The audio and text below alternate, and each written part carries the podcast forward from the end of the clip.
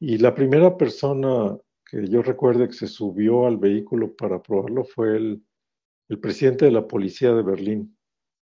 Y fue el, el, presidente de la policía de Berlín porque en aquella época eh, la policía de Berlín se, se, acercó a la universidad y le preguntaron a la universidad si tenían alguna especie de idea de cómo se podía hacer la vigilancia del aeropuerto de Berlín, del aeropuerto de Tegel, es muy grande, tiene un perímetro muy, muy, muy grande.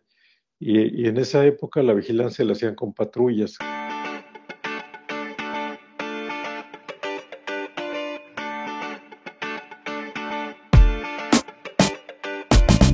Buenos días, soy Juan Manuel Aguaxin y esto es Digitalizados, el podcast donde platicamos sobre los retos que la era digital nos plantea.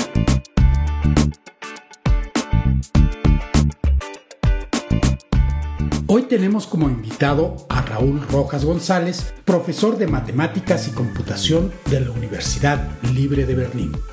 Raúl es un experto de nivel internacional en inteligencia artificial, redes neuronales y particularmente en robótica. En este episodio platicamos sobre su proyecto de autos autónomos, Spirit of Berlin. Raúl nos describe su trayectoria profesional, así como el nacimiento, desarrollo y experiencias de este importante proyecto. Este proyecto se convirtió en una referencia faro internacional para los vehículos autónomos.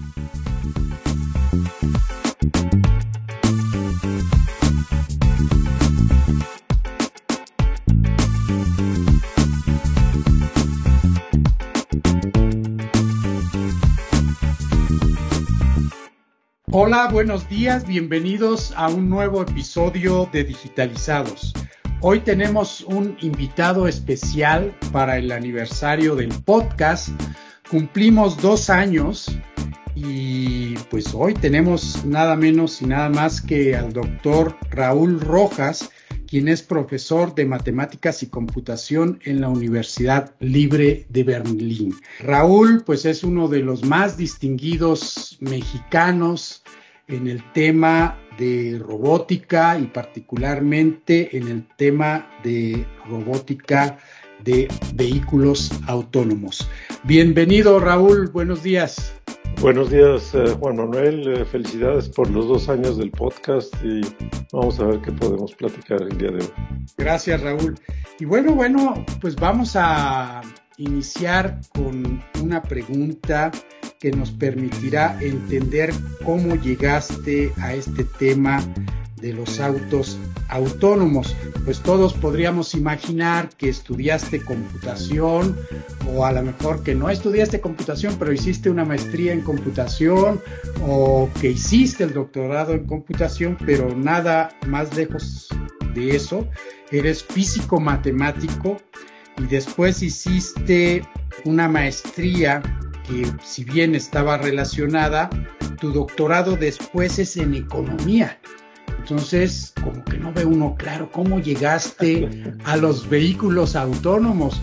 Obviamente, pues tienes unas super bases, pero tuvo que haber un momento en el que tuviste contacto con la computación y de ahí saltaste a los vehículos autónomos. Sí, déjame explicarte cómo, qué fue lo que pasó. Yo estudié física y matemáticas en la Escuela Superior de Física y Matemáticas del Politécnico y en aquella época eh, la computación realmente estaba emergiendo, son en los años 70 cuando empiezan a aparecer las primeras escuelas de computación en algunas universidades. Y realmente en aquella época la computación se hacía en los departamentos de matemáticas a veces o en los departamentos de electrónica, que era la otra variante. Entonces cuando yo estudié eh, la licenciatura conocí al profesor McIntosh muy conocido en, México en la comunidad de computación, que estaba trabajando en el centro nuclear y él me invitó a participar en su grupo de trabajo. En aquella época lo que estaba haciendo el doctor McIntosh era un sistema algebraico, algo que hoy en día lo hace cualquier computadora, que es derivar ecuaciones o derivar, derivar funciones, integrar funciones. Lo que hace matemática, el sistema matemática de Wolfram Research, es hacer un proyecto que él traía, empecé a trabajar en ese proyecto y en aquella época ver a la computadora sacar derivadas o hacer integrales fue una cosa muy espectacular y se llamaba inteligencia artificial. Y lo que ha pasado con, eh, con, la inteligencia artificial es que siempre tiene algún desafío, que es el desafío del momento, y ya que se resuelve, todo el mundo pasa al siguiente desafío, como sucedió con, también con el ajedrez, el ajedrez computacional, que era una tarea clásica de la inteligencia artificial, y ya que se resolvió, pues todo el mundo se mete a otras cuestiones de lenguaje o de redes neuronales, etc. Entonces, yo lo que, lo que sucedió es que mi introducción al área de inteligencia artificial fue a través de la licenciatura. Después hice la maestría en matemáticas también en el Politécnico. Y al mismo tiempo que estaba haciendo la maestría en matemáticas, traslapado, por así decirlo, estaba yo haciendo la maestría en economía en la, en la UNAM. Entonces, cuando ya, estaba, ya terminé la maestría en matemáticas, un profesor que estaba de visitante en la UNAM eh, de Alemania me invitó a, venir a Berlín para hacer el doctorado en economía, porque esa era su área y yo tenía las bases de la maestría en economía. Entonces me invitó y vine a Berlín a, a hacer ese doctorado. Pero ocurrió algo muy curioso y lo curioso fue que después de estar aquí un tiempo me dieron una plaza en lo que hoy es la Sociedad Fraunhofer. Y en la Sociedad Fraunhofer mi trabajo de día era inteligencia artificial para avanzar lo que se llamaba en aquella época las computadoras de quinta generación, que eran computadoras Prolog. Y mi trabajo de noche era hacer mi doctorado en economía. Entonces estuve trabajando en las dos cosas simultáneamente hasta que terminé el doctorado en economía y ya después me dediqué completamente a la computación. Y esa digamos que es la cuestión que, no entiende mucha gente que ve mi desarrollo en cuanto a títulos, cómo es que hice ese trabajo en economía y, cómo continué con inteligencia artificial. Y en realidad la inteligencia artificial nunca la dejé. Desde que era estudiante la estuve trabajando y después ya en la Sociedad Fraunhofer hicimos aquella computadora Prolog y después yo seguí trabajando con redes eh, neuronales artificiales. Así que esa es a grosso modo la historia de mi, de mi breve paso por la economía, por así decirlo, pero eh, todo el tiempo he estado trabajando en inteligencia artificial desde desde aquella época que el doctor McIntosh me invitó a trabajar con él. Claro, ahora comprendemos bien por qué existe esta relación, ¿verdad? Que tienes, que nace desde las físico-matemáticas y llegas a la computación y efectivamente, pues en México antes no existía esa carrera de computación y es algo que muchas veces no entendemos porque hoy en día es una carrera tan conocida, tan popular, que a veces imaginamos que ha estado siempre ahí, pero en realidad, pues podemos decir que tú fuiste uno de los fundadores de estas carreras porque antes ni siquiera había doctores en computación. Los primeros profesores que daban clases en las licenciaturas de computación, pues eran físicos, eran matemáticos. En mi caso, que yo soy una de las primeras generaciones de computación en la Universidad de las Américas, efectivamente, quienes eran mis profesores eran físico-matemáticos, eran químicos, Sí, así es, así es. Exactamente, es lo que pasó en México también. Eh, el doctor McIntosh que acabo de mencionar, él tenía un doctorado en química, en química cuántica. Y el profesor Brody, que también es uno de los que fundaron la computación en la UNAM, él era físico. Entonces, en aquella época los profesores eran de diferentes carreras, casi siempre eran físicos, eh, matemáticos, electrónicos, alguna carrera afín a estas, pero no existían las, las facultades de computación efectivamente, ni el Politécnico ni la UNAM tenían la carrera de computación. Ahora, empezaste a trabajar en inteligencia artificial y había una diversidad de problemas que podías solucionar. ¿En qué momento tú pusiste tu mirada en los vehículos autónomos? Sí, eso tiene que ver con el trabajo que hice ya estando en Alemania, en la Sociedad Fraunhofer. Como decía, em, había estado trabajando sobre sistemas algebraicos en México. En la Sociedad Fraunhofer hicimos una computadora paralela para procesar el lenguaje Prolog, que hoy se utiliza mucho en la inteligencia artificial para sistemas de diálogo, por ejemplo, o para sistemas eh, que prueban teoremas.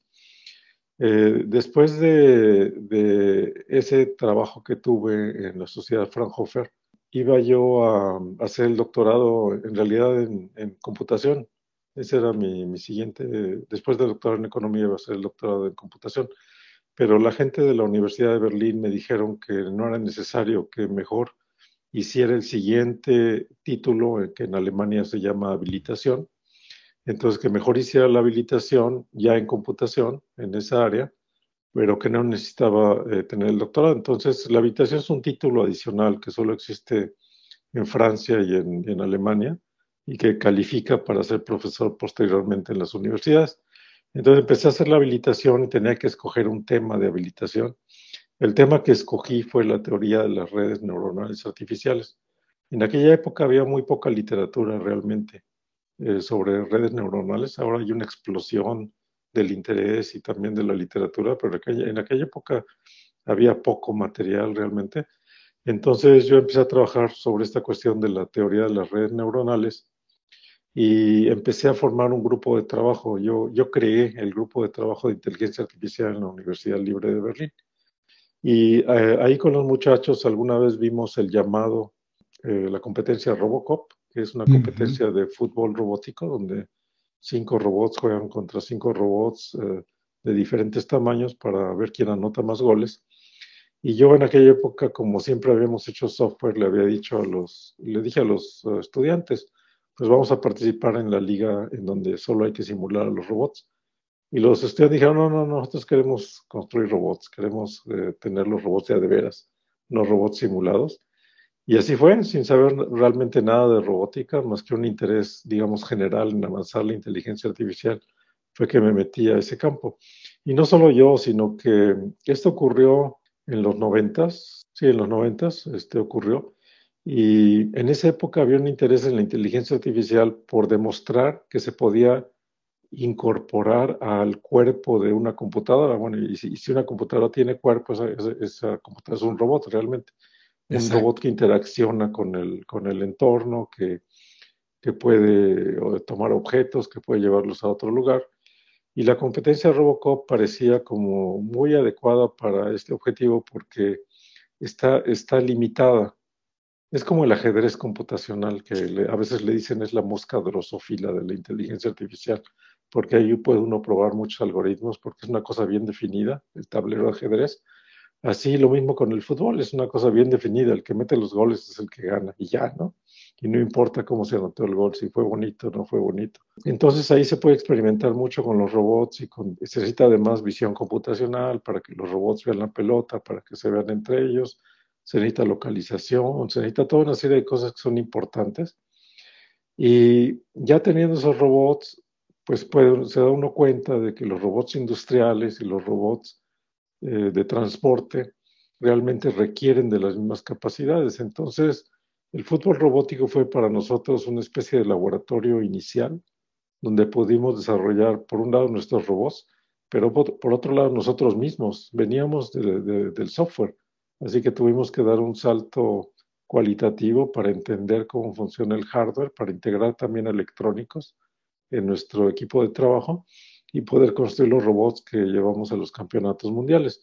Y, ya el paso a automóviles autónomos, digamos que es un paso natural, porque claro que aumenta el volumen y en vez de tener un robot de 20 kilos, tienen un robot de una tonelada, pero las capacidades en cuanto a ver objetos, reconocer objetos, evadir objetos, eh, cumplir las reglas, seguir las reglas de tráfico, son en principio las mismas capacidades que necesitas para robots más pequeños.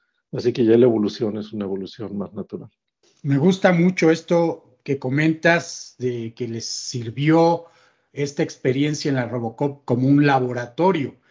Pudieron aprender pues nuevas cosas, como bien lo señalaste, también meterse a la cuestión del hardware y de ahí dar este salto al vehículo y como lo dices, pues ya tenían experiencia en ciertos algoritmos y entonces los llevan a un vehículo, pues que es un vehículo eh, como los que vemos en las calles. Eh, no fue un vehículo que construyeran especialmente para hacer toda su experimentación de vehículos autónomos, sino toman un vehículo eh, comercial, vamos a decirlo así, le instalan pues todos los sensores que se necesitan, la computadora para hacer el control. Eh, ¿Qué podemos decir que reciclaron de esa previa experiencia? ¿Todo lo pudieron reciclar o hubo algunas cosas que dijeron, bueno, esto verdaderamente no está del todo adaptado y tenemos que iniciar algo nuevo? Sí, esa es una pregunta muy interesante porque la diferencia fundamental con el fútbol robótico y tener un robot que anda en las calles es la cuestión de la seguridad. En el fútbol robótico el campo está delimitado por paredes que no dejan que los robots eh, se salgan. Y además, si un robot se estrella contra la pared, no va a pasar nada. O sea, a lo mejor se daña el robot. Pero en la calle, cuando lleva un robot de una tonelada, como decía, y lo va controlando una computadora, no hay margen de error, ahí no puede uno chocar contra otros vehículos o atropellar a una persona. Ahí toda la seguridad tiene que ser, eh, por así decirlo, perfecta. Ahora déjame platicarte nada más una cosa de cómo hicimos la transición. Nosotros eh, estuvimos participando en la competencia Robocop durante varios años y en 2004 y 2005 fuimos campeones mundiales de fútbol robótico en la categoría Small Size en la competencia Robocop y en 2005 fuimos campeones también de, Small Size, pero además fuimos segundo lugar en la categoría de robots ya de 20 kilogramos. Entonces, en 2005 yo le dije también a mis estudiantes, bueno, ya, ya llegamos a, ya agotamos este laboratorio, ya llegamos lo más alto que podemos llegar en este tipo de competencias, ahora hay que asumir otros desafíos. Y precisamente ese año, ese mismo año, salió la convocatoria para una competencia de autos robóticos en California, a realizarse en 2007. Y sucedió lo mismo que antes con los, eh, los robots de fútbol. No sabíamos nada de automóviles, más que manejarlos nosotros mismos. Así que era una aventura también otra vez. Vamos a, a tratar de controlar un vehículo y vamos a tratar de transportar los algoritmos al vehículo y vamos a ver cómo nos va en la competencia. Entonces, lo primero que tuvimos que hacer fue conseguir un vehículo y un vehículo adaptado para control por computador no es algo barato, no es algo que las compañías automotrices ofrezcan, porque además no les interesa que las universidades les estén haciendo competencia. Entonces, el vehículo que nosotros ah, adquirimos en aquella ocasión lo compramos en eBay y se lo compramos a una persona que tenía una silla de ruedas y no podía manejar el automóvil más que con un joystick. Así que una compañía en Houston ya había adaptado el vehículo para ser manejado por joystick y lo que nosotros hicimos fue comprar el vehículo en, eBay. Estuvimos empujando por el vehículo un sábado hasta las 12 de la noche y afortunadamente lo pudimos comprar por, creo que eran 12 mil dólares. Muy interesante. lo tuvimos que ir a recoger a Canadá. Eh, lo manejamos desde Además, Canadá. Sí, lo manejamos de Canadá hasta Houston para que la compañía que le había puesto el joystick nos pusiera la interfase para la computadora, una interfase serial. Y entonces ya con ese vehículo ya teníamos control del acelerador, del freno y de las velocidades, porque era automático, nada más había que ponerlo en drive y ya podía avanzar. Las luces y todo lo que es electrónico en el vehículo. Y eh, comenzamos a mover nuestros algoritmos a esta nueva plataforma. Eh, claro que al principio todo es nuevo, porque en el campo de fútbol, pues lo que hay que reconocer es la pelota y las líneas sobre la alfombra verde. Aquí en el caso de los vehículos hay que reconocer la calle, hay que reconocer los carriles, hay que reconocer peatones, hay que reconocer semáforos, que son muy importantes para no pasarse un semáforo. Así que yo diría que no pudimos trasladar software, trasladamos nuestro conocimiento de los algoritmos, nuestro, lo que sabíamos que ya habíamos hecho y se podía hacer, pero tuvimos que reescribir todo el sistema, eh, un sistema completamente nuevo, adaptado a las condiciones de manejo de un robot autónomo. Así que eh, no trasladamos software, trasladamos experiencia y, conocimientos de una plataforma a la otra. Y eh, es, ese vehículo que adquirimos en 2006, en 2007 ya lo pudimos demostrar, un año después ya lo pudimos demostrar navegando en Berlín en, un entorno cerrado. Y en noviembre de 2007 participamos en la carrera de autos autónomos en California con ese vehículo, que hoy en día está en el Museo de Tecnología de Berlín, porque fue el primer auto autónomo eh, que hubo en la ciudad. Excelente historia. Y sabes qué me encanta esto que acabas de comentar de trasladar conocimiento, porque muchas veces pensamos que el conocimiento que tenemos pues únicamente se aplica en aquello que hemos hecho y no tenemos esa visión. Eh, aquí queda a lo mejor muy claro, ¿no? Que es robótica, eh, pero por eso es importante muchas veces trabajar con gente de otras disciplinas porque precisamente trasladan ese conocimiento a otras áreas y creo que tu carrera ha sido un poco eso. Tú estudiaste físico, matemáticas y trasladaste todo ese conocimiento en la computación y de la computación a los vehículos autónomos. Ahora, algo que me gustaría saber es, hablas de esta seguridad eh, que es súper importante y como lo comentaste, cuando trabaja uno con un robot pequeño, pues se puede uno permitir que el robot se estrelle con la pared, regresa uno al código, ve uno qué pasa, ¿no? Lo que comúnmente llamamos un bug en computación y lo resolvemos y fin de la historia, volvemos a comenzar. Aquí con un vehículo, mm, ya lo dijiste, no nos podemos permitir tener eh, errores, por lo tanto, imagino que necesitamos de un sistema que sea muy redundante, que asegure que no vamos a tener algún problema. ¿Cómo se integra este sistema para evitar algún probable problema con el vehículo?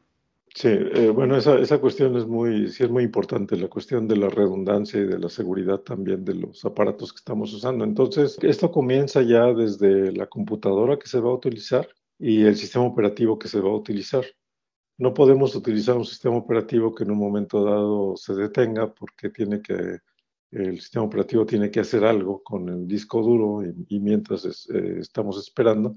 Así que la primera cuestión que hicimos fue cambiar a, Linux. Eh, montamos nuestras computadoras en Linux en la parte trasera del vehículo y esas computadoras Linux además tenían una variante de Linux casi de tiempo real. En Linux eh, eh, no, siempre hay garantías de tiempo de respuesta, pero nosotros utilizamos un kernel muy pequeño para tener tiempos de respuesta muy, muy bajos. Entonces, esa fue la primera cuestión, la computadora y el sistema operativo. Después mm, había que montarle los sensores y los sensores tienen que ser altamente redundantes. Entonces eh, le pusimos un eh, escáner de láser, que es eh, un aparato que emite pulsos de luz y cuando rebotan los pulsos de luz en los objetos y regresan a, la unidad, se mide el tiempo de vuelo y como la velocidad de la luz es conocida, eso nos, da la distancia a los objetos enfrente del vehículo. Entonces teníamos un escáner que nos estaba dando una visión de 180 grados de lo que ocurre alrededor del vehículo. Además le montamos un láser rotatorio en la parte superior del vehículo. En aquella época esos láseres se utilizaban sobre todo para arquitectura, para medir interiores dentro de casas.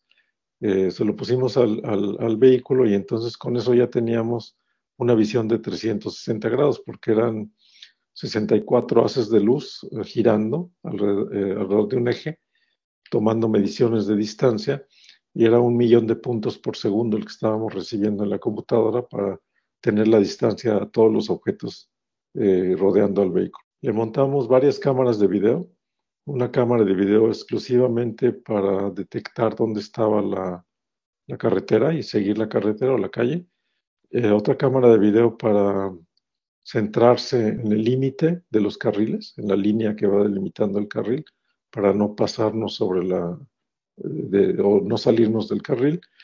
también teníamos eh, radares que nos daban también eh, mediciones de presencia de vehículos enfrente. Entonces, le montamos toda una serie de sensores, ¿no? Que son redundantes. Pero así es como se hacen vehículos autónomos, porque no te puedes fiar de un solo sensor.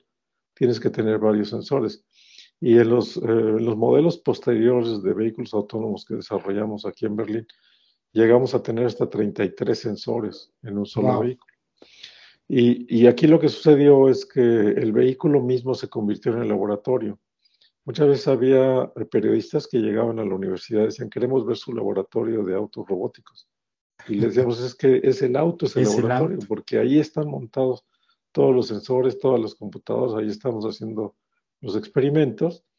Y además, como cuestión de seguridad, porque todo esto tiene que ver con la seguridad, eh, antes de correr software en el, en el vehículo para que saliera a la calle a hacer algo, ese software lo corríamos en un simulador, o sea, teníamos un simulador de todo lo que podía hacer el vehículo y de los sensores. Entonces probábamos el software en el simulador y si en la computadora no podía moverse el vehículo correctamente, pues ya ni lo intentábamos en la calle, hasta que en la simulación funcionaba el software, entonces ya lo portábamos al, al vehículo. Y además en el vehículo, y eso es una cuestión legal todavía hasta la actualidad, tiene que ir un, un conductor de seguridad, una persona que en todo momento puede intervenir y tomar el control del vehículo. Y nosotros lo programamos de tal manera que bastaba con que la persona tocara el pedal del freno, perdón, un, poquito, o, impidiera que el volante se moviera y entonces las computadoras detectaban intervención manual, se desconectaban y entonces ya podíamos, ya esa persona podía tomar control. Así todos esos diferentes eh, niveles de seguridad hay que pensar en el sistema operativo, cuántos sensores, qué tanta redundancia voy a tener, si es redundancia al doble, al triple o, lo que se necesite, y después una forma de intervención manual para evitar que si todo falla, eh, hay una persona que está ahí y pueda tomar control del vehículo. Excelente. Ahora, hay un momento muy importante de quien desarrolla este tipo de sistemas, que es cuando echamos a andar las cosas por primera vez. Háblanos del momento en el que echaron a andar por primera vez estos pequeños robots en la Robocop y háblanos del momento en el que echaste a andar por primera vez este vehículo autónomo.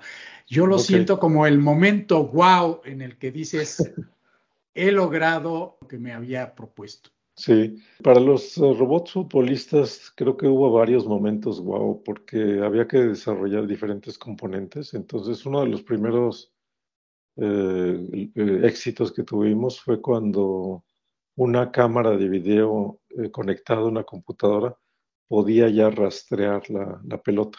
O sea, tenía un, tenía un motorcito y podía moverse a la izquierda a la derecha le, le mostrábamos una pelota a la, a la, cámara de video y la cámara de video la podía seguir. Ese fue uno de los primeros momentos donde supimos que íbamos a poder participar en la competencia.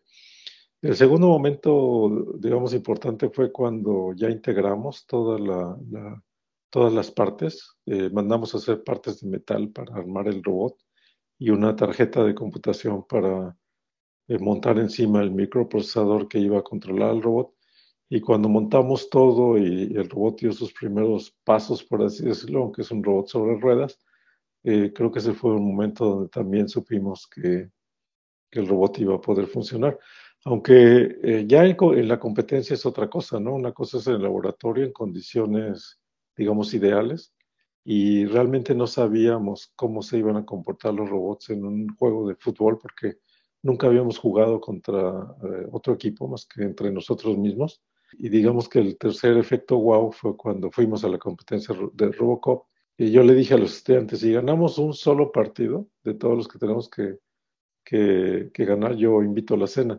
Y ganamos el primer partido, así que ya desde el primer partido debía yo a la cena. Ese fue otro momento también muy importante. Y en el vehículo autónomo, ¿cuáles fueron ah, en el caso del vehículo autónomo, eh, yo creo que el primer momento wow fue cuando pudimos comprar el auto porque sabíamos que necesitábamos un, un, un auto con acceso al, al, interior, digamos, al interior electrónico del auto.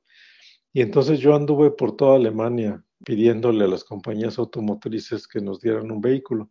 Fui con Mercedes, fui con Audi, fui con Volkswagen, fui con General Motors de, de Alemania. ¿Con quién más? Con Toyota, con Toyota de, eh, de Alemania. Fui para pedirles un vehículo y hay que, hay que recordar que esto es 2006, eh, principios de 2006, y yo andaba eh, por toda Alemania pidiendo un vehículo y, y les decía, eh, denos un, un acceso al, a la electrónica interna de, del, del, carro y ya es todo lo que queremos, eh, se, los compramos, pero con acceso a la electrónica.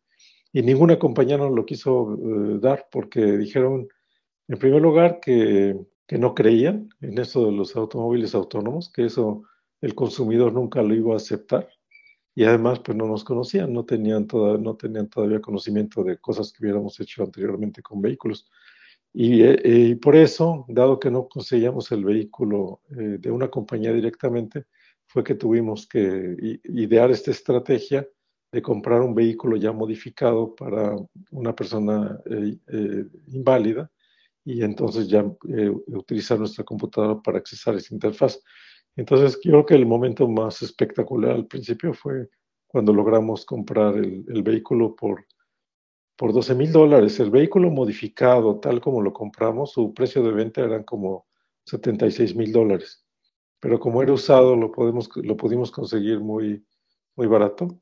Y la misma compañía eh, en Houston que había modificado el vehículo nos preguntó cuándo habíamos pagado y nos dijeron que, que había sido un robo, que lo habíamos conseguido casi por nada dada toda la electrónica que ya traía montada. Entonces creo que ese fue un éxito muy importante, porque de ahí se derivó ya todo lo que pudimos hacer posteriormente. Ahora, algo también que me causa curiosidad es el momento en el que tuviste el primer pasajero ajeno al equipo de desarrollo. ¿Cómo fue ese momento? Porque cuando uno está trabajando en este tipo de proyectos, pues a lo mejor los primeros días lo sientes como algo especial, pero poco a poco se convierte en tu rutina y nos acostumbramos, vamos a decir.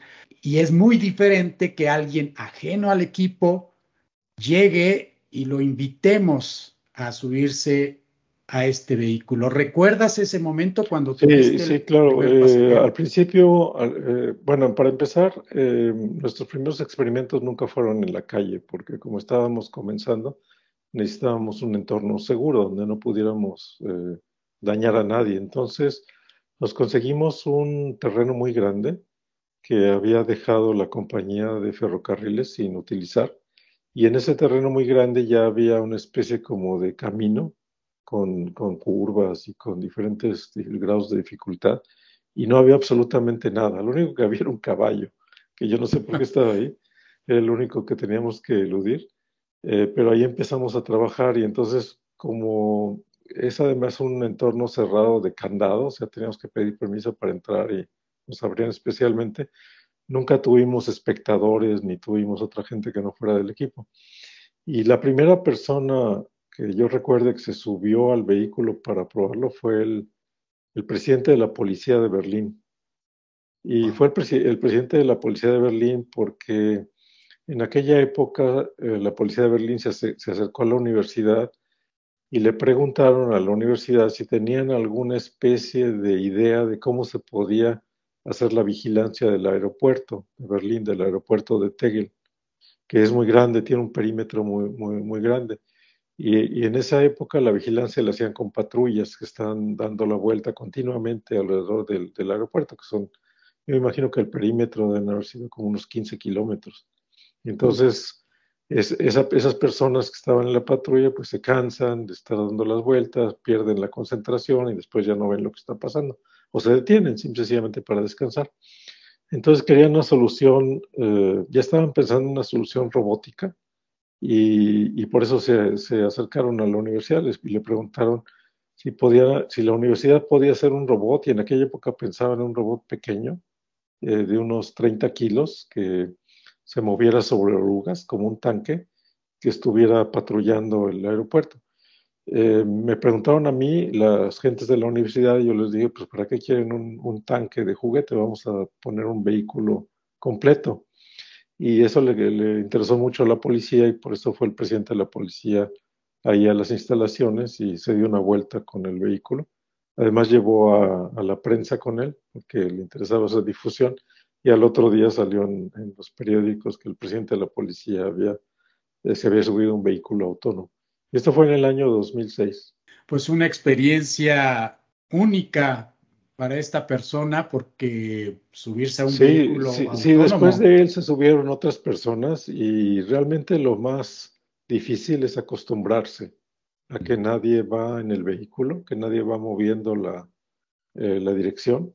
Y, y, las personas siempre se ponen un poco nerviosas cuando ven, eh, porque ahí en ese entorno cerrado no necesitábamos llevar eh, alguien de seguridad detrás del volante. Ahí, ahí, no podíamos atropellar a nadie, ¿no? Porque estaba todo cerrado. Entonces ahí nos dábamos el lujo incluso de operar el vehículo sin conductor de seguridad. O a veces el conductor de seguridad iba en el asiento trasero y podía oprimir un botón y parar el vehículo, pero no estaba interviniendo de ninguna manera. Entonces subíamos a la gente al asiento trasero con esta persona de seguridad en el otro asiento trasero, con su botón listo para detener el auto en cualquier, eh, por cualquier peligro. Y la gente se pone nerviosa realmente cuando, cuando ven que el auto va moviéndose y no hay nadie manejando, entonces creen que la próxima curva no la puedo, va a poder tomar. Y tarda un tiempo, eh, cualquier persona, es una cuestión cognitiva, que tarda tiempo en que se acostumbre uno a, que el robot está haciendo lo correcto. Claro, no es como el metro que no lleva conductor porque pues sabemos que hay rieles y finalmente pues, no se puede salir. Aquí es muy diferente.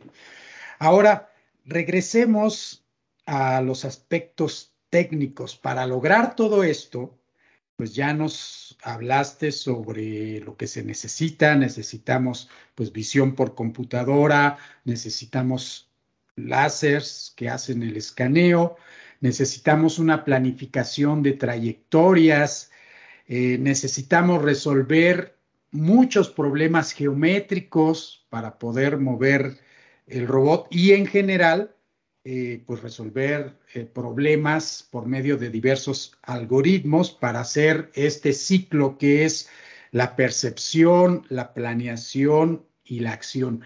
Háblanos un poco de todo lo que hay al interior de este vehículo. Eh, ¿Qué conjuntos de algoritmos necesitamos? ¿Qué problemas requerimos resolver? Sí, bueno, es, es, una cuestión realmente muy compleja lo que, lo que se necesita en estos vehículos autónomos. Eh, yo siempre cuando doy los cursos de robótica en la universidad le digo a los estudiantes que la robótica es integración de sistemas. Esa es mi definición. Es integración de, de muchos sistemas que se necesitan para que el robot funcione de manera adecuada. Entonces se necesita la mecánica, pero de eso ya hablamos, es el vehículo con su interfase, después la computadora con su sistema operativo, y el primer problema que hay que resolver es saber dónde está el vehículo.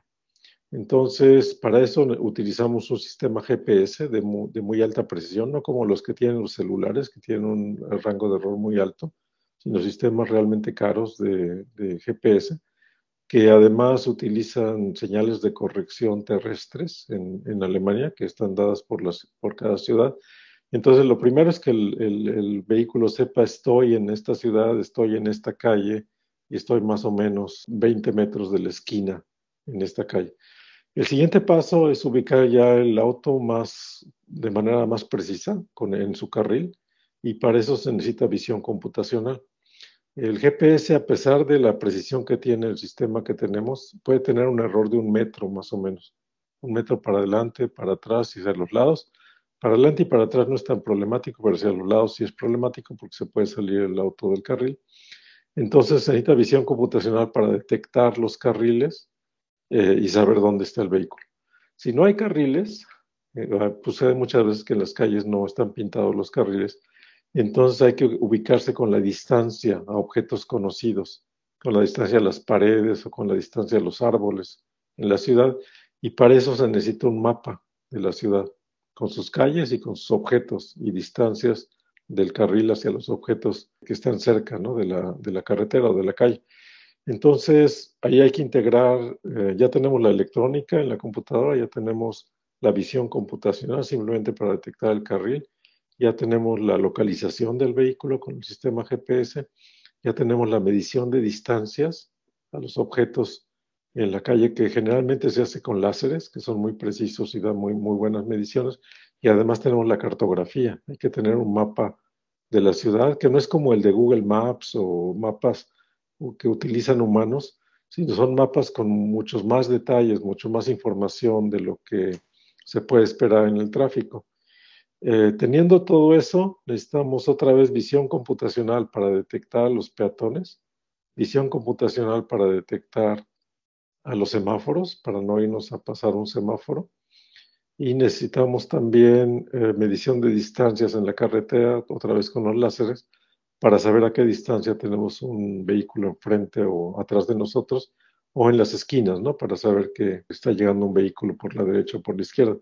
Entonces, eh, todas esas capacidades las tiene que tener el vehículo y eso normalmente requiere que una persona o más se dedique a cada una de estas actividades.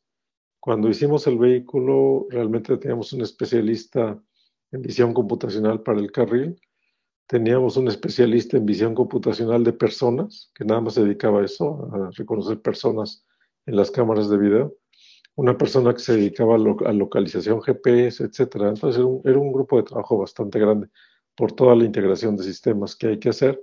Y además todos tienen que funcionar correctamente porque eh, claro que tenemos redundancia, pero si no tiene uno cuidado, siempre puede haber un accidente. Y una de las cuestiones que hicimos para evitar eso es que no teníamos una sola computadora de control, sino dos computadoras de control. Entonces, la primera computadora de control era la que estaba activa prácticamente siempre, y la segunda computadora está vigilando a la primera computadora, que la primera computadora esté prendida, que esté produciendo comandos. Si, si por cualquier razón la computadora de control maestra se cae, la segunda computadora tiene la misión de detener al vehículo elegantemente o de mantenerlo en el carril para que se estacione, simplemente para preservarlo y evitar que, al final haya una, un choque con el vehículo que ya no tiene control. Entonces, todo eso hay que pensarlo y, simplemente esa computadora de control es otro componente que implica otro electrónico que tiene uno que, que integrar. Y ahí nos orientamos también un poco a la biología. Los humanos tenemos dos sistemas nerviosos, si uno quiere el sistema nervioso del que estamos conscientes, la corteza cerebral, pero hay todo un sistema nervioso del que no estamos conscientes, que es el que mantiene al corazón latiendo, al, estómago funcionando, a los intestinos funcionando, todo nuestro control, digamos, eso se llama el sistema autonómico en humanos, y esa segunda computadora de control era nuestro sistema autonómico, como en la biología, para preservar la salud del vehículo, aun cuando la corteza cerebral se cayera, es decir, el vehículo estuviera inconsciente, habría una computadora encargada de preservar la salud del vehículo. Qué interesante y qué definición tan bonita de la robótica, me gustó mucho, la integración de sistemas y con esto que acabas de decir, yo me lo imagino como una gran orquesta en la que si uno de los músicos comete un pequeñito error, hay que parar la música. Bueno, ese no, ese es el problema precisamente. Sería bueno si pudiéramos parar la música para corregir el error, pero normalmente no se puede.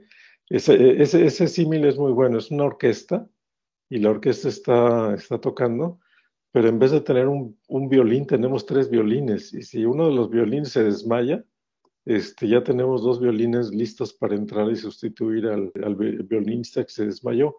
Entonces, eh, ese, es precisamente el, gran problema de seguridad, que normalmente no podemos detener el sistema en cualquier situación, sino que tenemos que pensar, digamos que la computadora misma se dé cuenta de que ya perdió la ubicación, por ejemplo, de que ya está cometiendo, está haciendo tonterías porque le da un comando de mantenerse el carril y ya ni siquiera sabe dónde está el carril.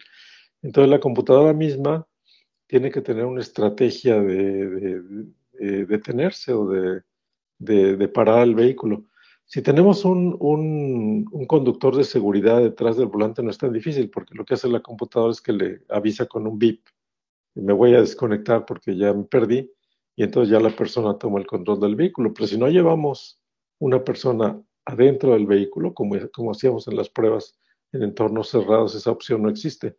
Hay que, hay que hacer algo y que puede ser simplemente detener el vehículo despacito sin salirse del carril, o puede ser tratar de continuar sobre el carril para encontrar la primera oportunidad de meterse a la lateral y ahí en la lateral detener el vehículo, o puede ser incluso mantener el vehículo moviéndose sobre el carril a, sana distancia, por así decirlo, del resto de los vehículos, todo el tiempo que se pueda, con la posibilidad, por ejemplo, si la, computadora central se cayó, simple sencillamente, la segunda computadora podría mantener al vehículo en el carril mientras la, primera computadora es, reiniciada.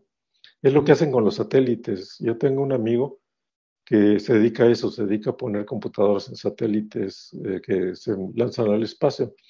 Y él le pone cinco computadoras a, los, sus satélites, porque si una de las computadoras se cae, la segunda computadora entra y mientras entra la segunda computadora, la primera ya está, ya está reinicializándose.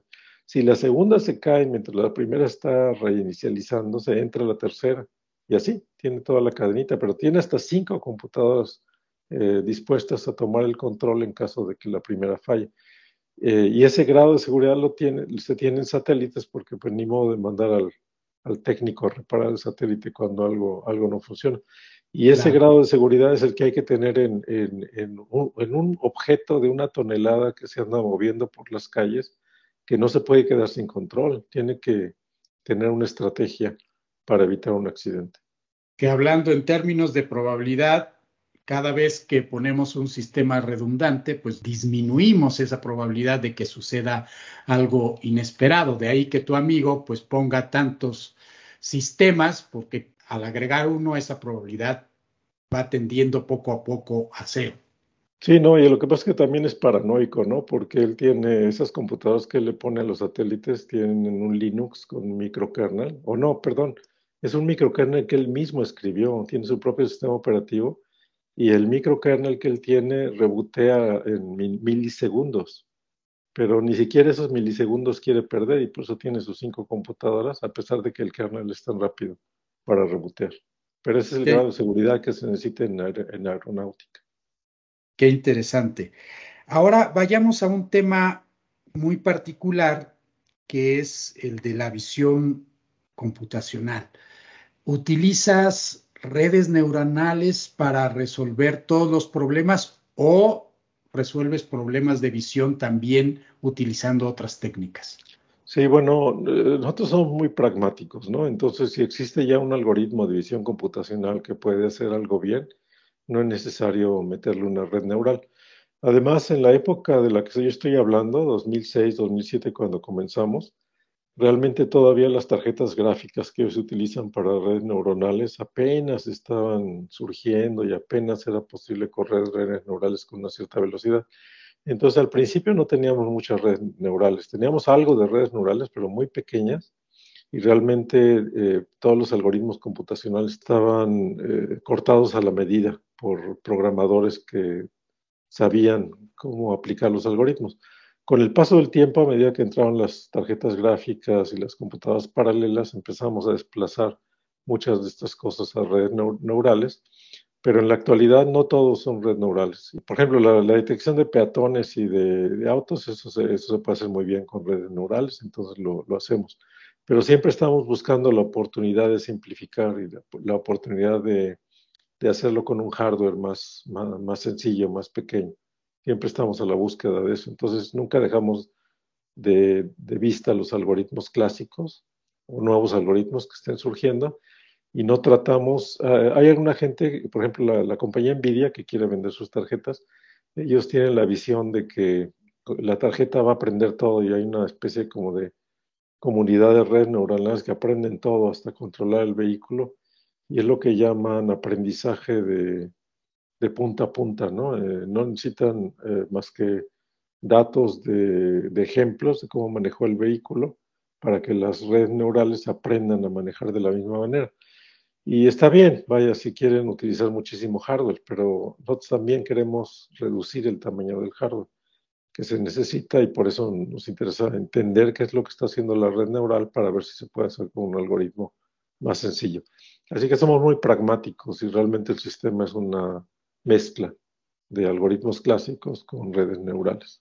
Ahora pasemos al futuro de los vehículos autónomos.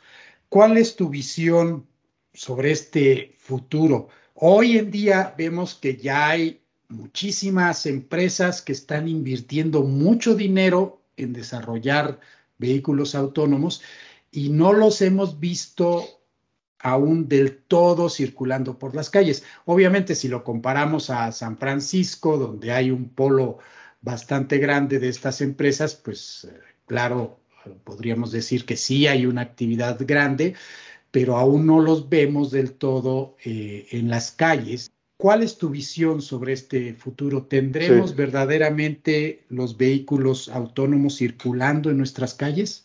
Sí, yo, yo no tengo ninguna duda que los vehículos autónomos en algún momento van a estar circulando por las calles en todo el mundo. Ahora, el problema es cuál es ese momento, ¿no? Si estamos hablando de mañana o estamos hablando de 20, 30 años. Eh, y aquí la cuestión es la siguiente. Eh, el primer, hay varios problemas que hay que resolver. El primer problema es obviamente el software, ¿no? Que el software sea suficientemente seguro y que pueda y que pueda eh, hacer lo correcto en todas las situaciones posibles. Y aquí hay cosas que son muy problemáticas porque nosotros como humanos tenemos unas capacidades sensoriales y también de reconocimiento de situaciones que van más allá de lo que las computadoras pueden hacer actualmente. Voy a poner un ejemplo. Eh, si, si, yo voy en la calle manejando y, veo a una persona a lo lejos que está llegando a la esquina de la, de la calle por donde yo voy, y que va corriendo. Y de, pronto ya no lo veo porque hay una serie de eh, autobuses estacionados, digamos que 30 metros de autobuses estacionados, así que ya no veo qué está pasando en la, acera. De todas maneras, yo tengo la expectativa de que esa persona que vi hace un momento que iba corriendo hacia la esquina, posiblemente va a aparecer detrás del último autobús, ya en la esquina. Y entonces ya voy preparado como humano para, con esa expectativa, ¿no?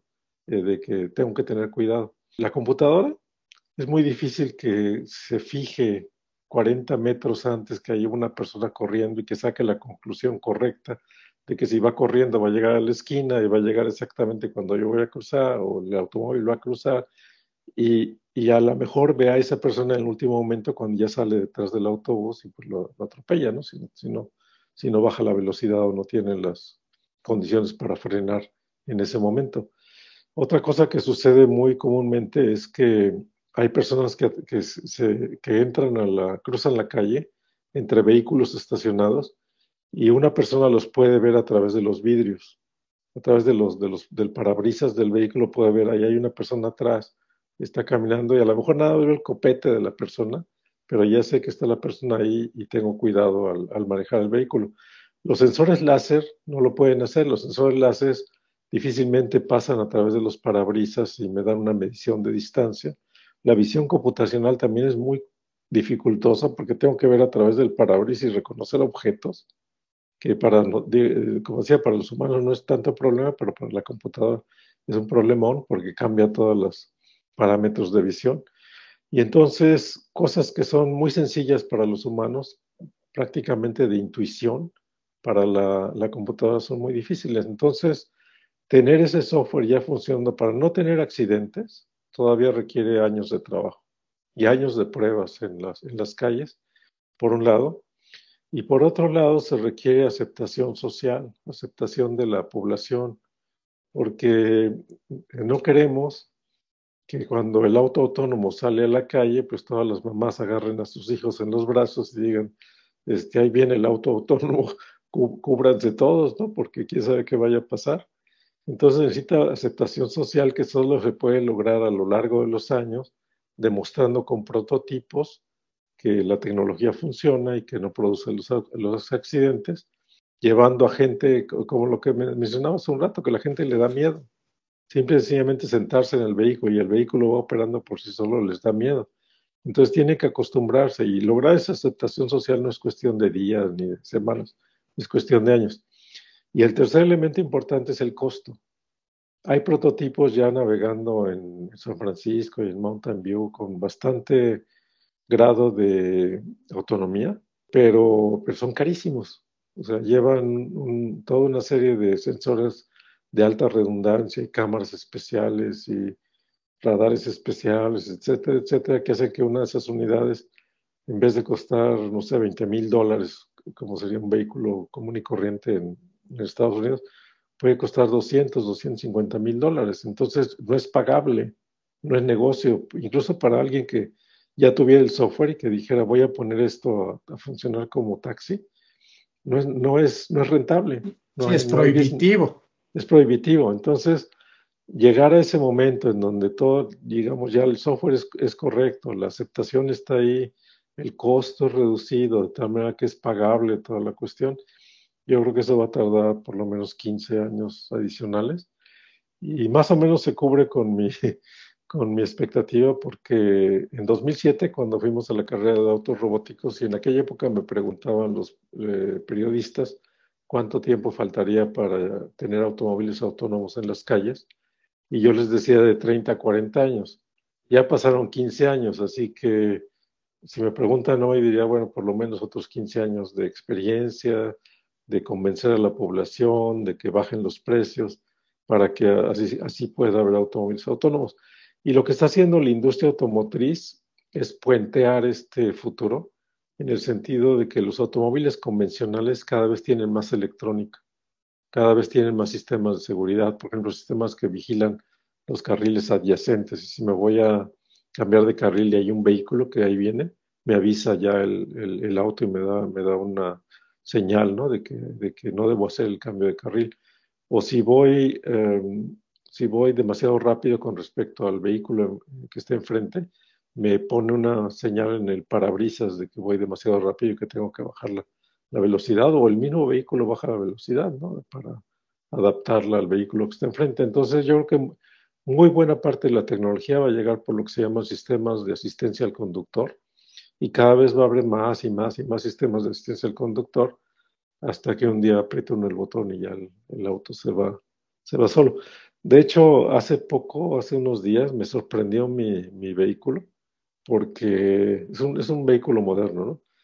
Eh, convencional, pero, pero más o menos moderno y que se puede estacionar solo. Eh, y yo iba iba en una calle de Berlín y realmente quería estacionarme. O sea, yo andaba buscando el hueco correcto para estacionarme y en un momento dado pensé que había encontrado el hueco y detuve el vehículo. Y en ese momento me pregunta el auto, ¿quieres que yo estacione o te quieres estacionar tú? o sea, me leyó la mente, se dio cuenta por, la, por, la, por lo que había estado haciendo de buscar el hueco y cuando encontré el hueco lo, lo detuve exactamente enfrente del hueco, me ofreció la ayuda. Y, este, nunca lo he usado el sistema porque lo tengo que experimentar todavía para ver cómo funciona, así que me negué a que lo, a que lo estacionara, pero me dejó completamente sorprendido. Eh, se dio cuenta de que andaba buscando un lugar para estacionar el, el auto. Y así van a, seguir entrando estos sistemas hasta que sean tan buenos y tan baratos que se puedan utilizar ya para navegar eh, completamente autónomo, de manera autónoma en la ciudad.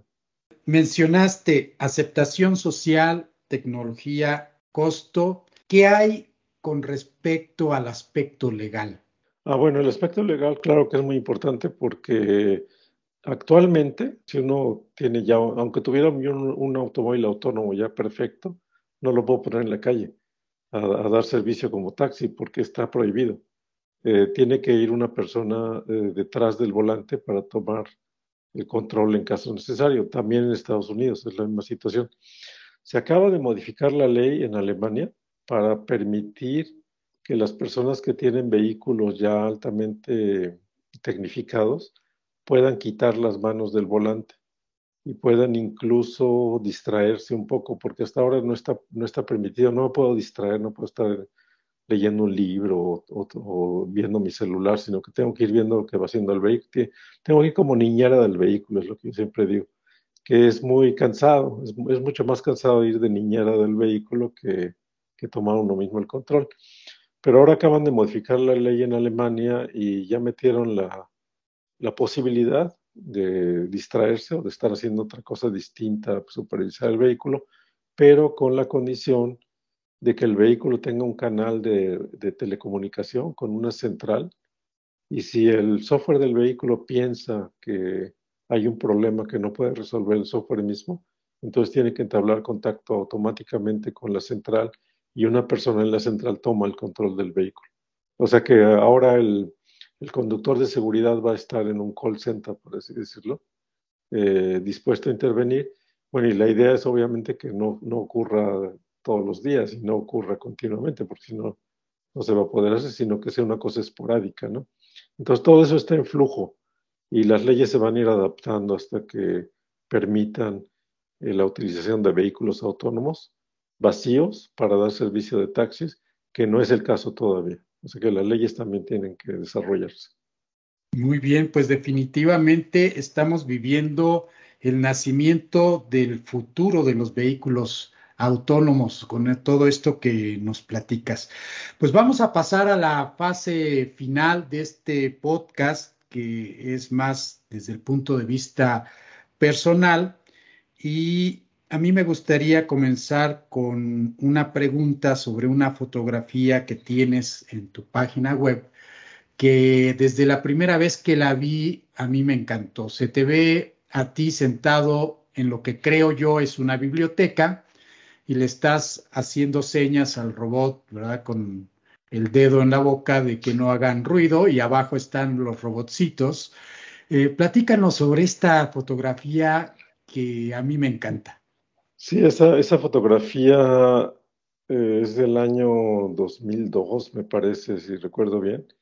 Y lo que sucedió en aquella ocasión es que la ciudad de Berlín eh, quería hacer una campaña de publicidad en todo el mundo. Entonces escogieron como a 10 personas, creo que fuimos 10 personas en diferentes áreas, y esas personas salieron en diferentes poses, en laboratorios o, en, mi, como en mi caso en la biblioteca, mostrando un poco de lo que hacen, pero de una manera, digamos, más artística, ¿no? Sin, sin meterse al detalle de qué es lo que está ocurriendo exactamente. Entonces, esas fotos las, las tomaron, las hicieron eh, pósters y las pusieron por toda la ciudad, en Berlín, y además eh, se publicaron en revistas como Time, eh, Spiegel, es una revista en alemán, también salió en Newsweek, en Business Newsweek, salió en como ah, Asia, Asia, Asia Newsweek o Asia, Business, algo así. Eh, salió en, varias revistas internacionales entonces ah, siempre decía arriba Berlín, ciudad de la innovación, venía la foto y un pequeño texto chiquito donde decía algo sobre la persona que estaba en, esa foto, que, es mi caso. Fue una experiencia muy interesante porque yo nunca había hecho algo así.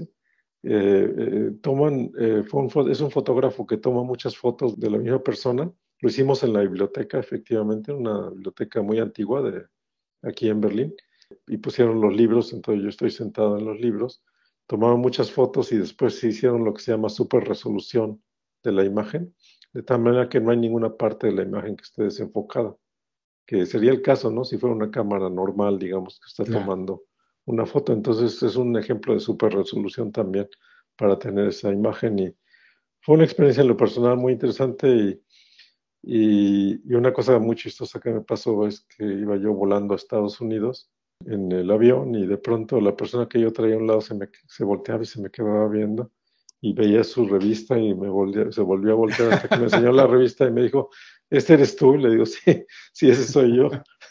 Había encontrado la, la imagen en la, en la revista que estaba leyendo.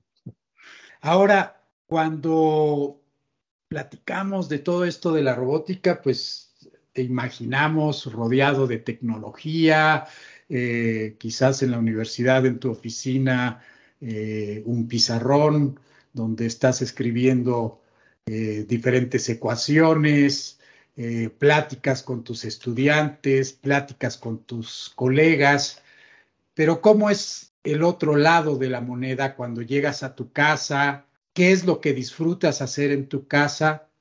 ¿Qué es aquello que tienes en tu casa que te permite vivir eh, el día a día, quizás alejarte un poco de lo que vives en la universidad.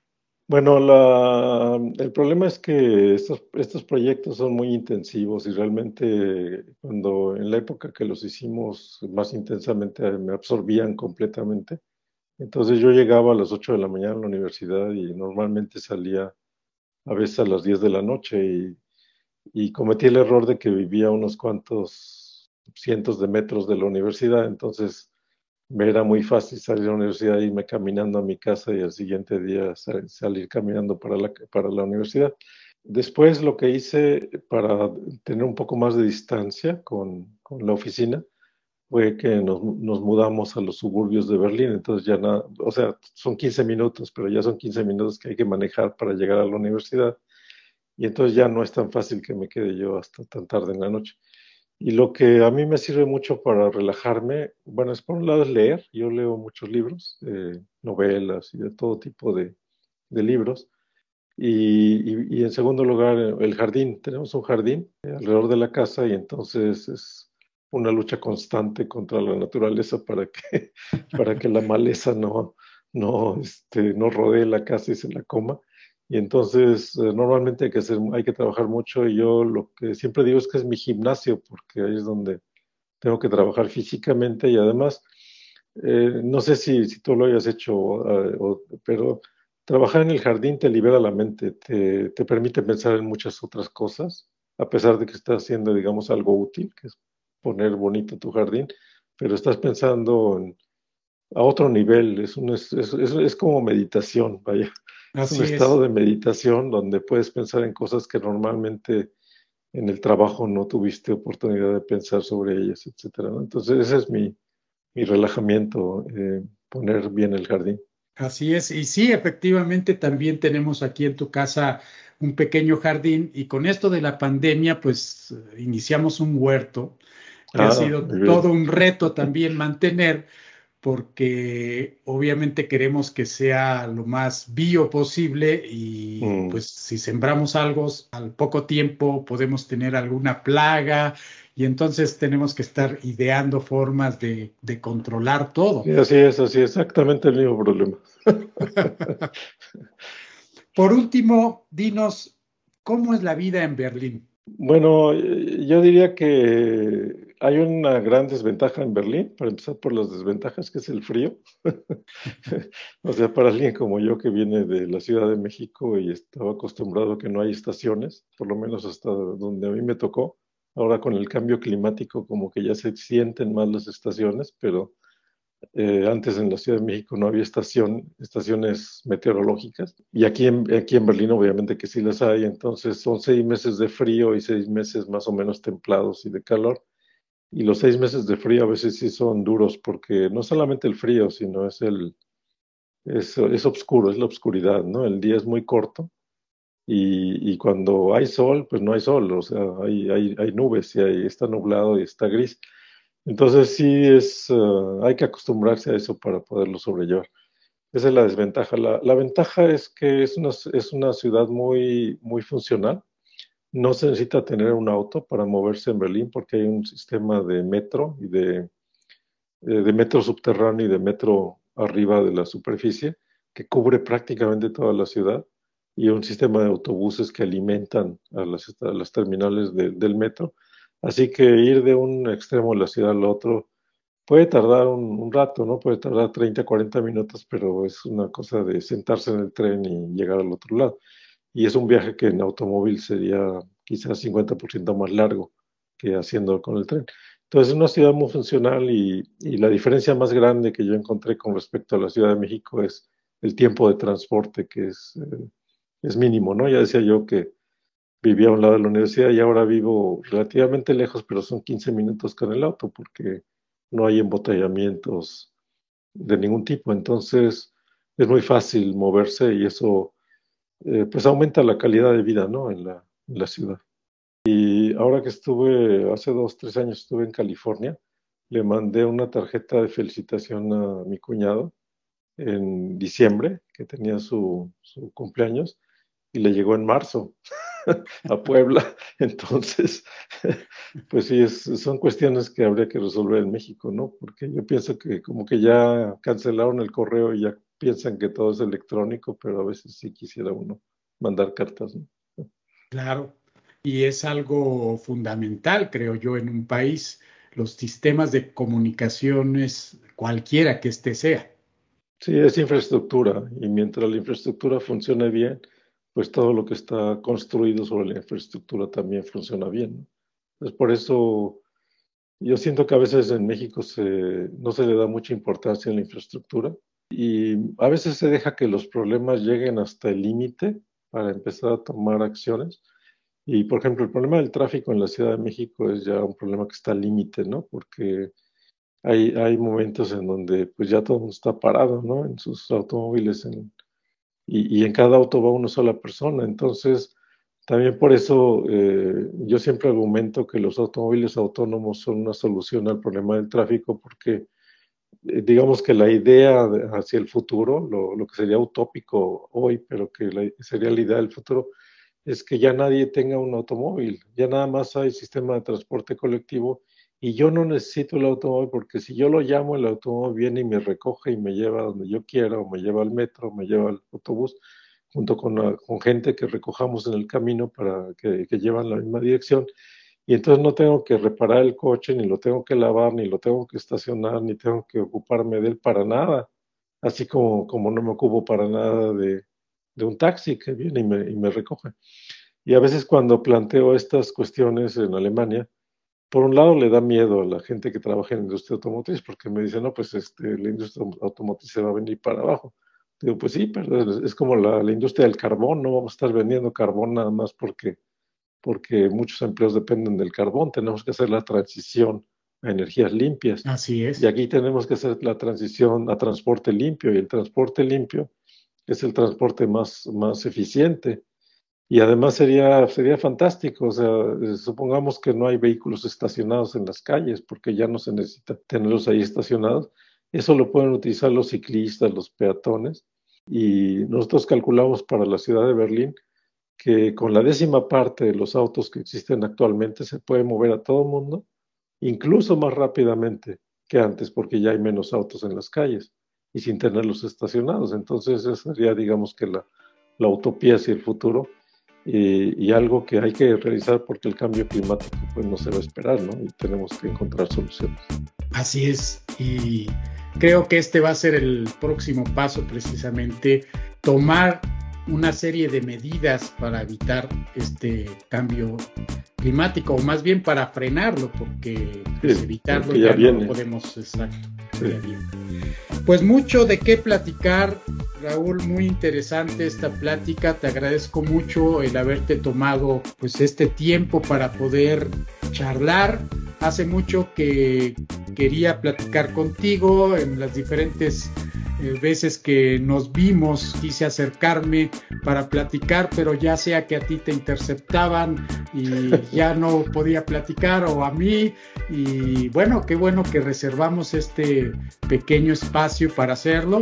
Y bueno, eso no evita que la próxima vez que nos veamos sigamos platicando sobre estos temas tan interesantes. Espero verte muy pronto, ya sea aquí en México o allá en Alemania, ¿por qué no? Eh, te agradezco nuevamente esta plática y te digo hasta pronto, Raúl.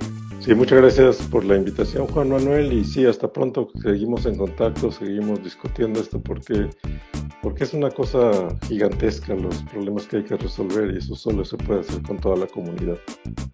Así es, y creo que hoy has inspirado a muchos mexicanos y a todos los que nos escuchan en diferentes países de habla hispana y otros que no son de habla hispana, pero que tenemos escuchas alrededor del mundo. Muchas gracias y hasta pronto. Muchas gracias.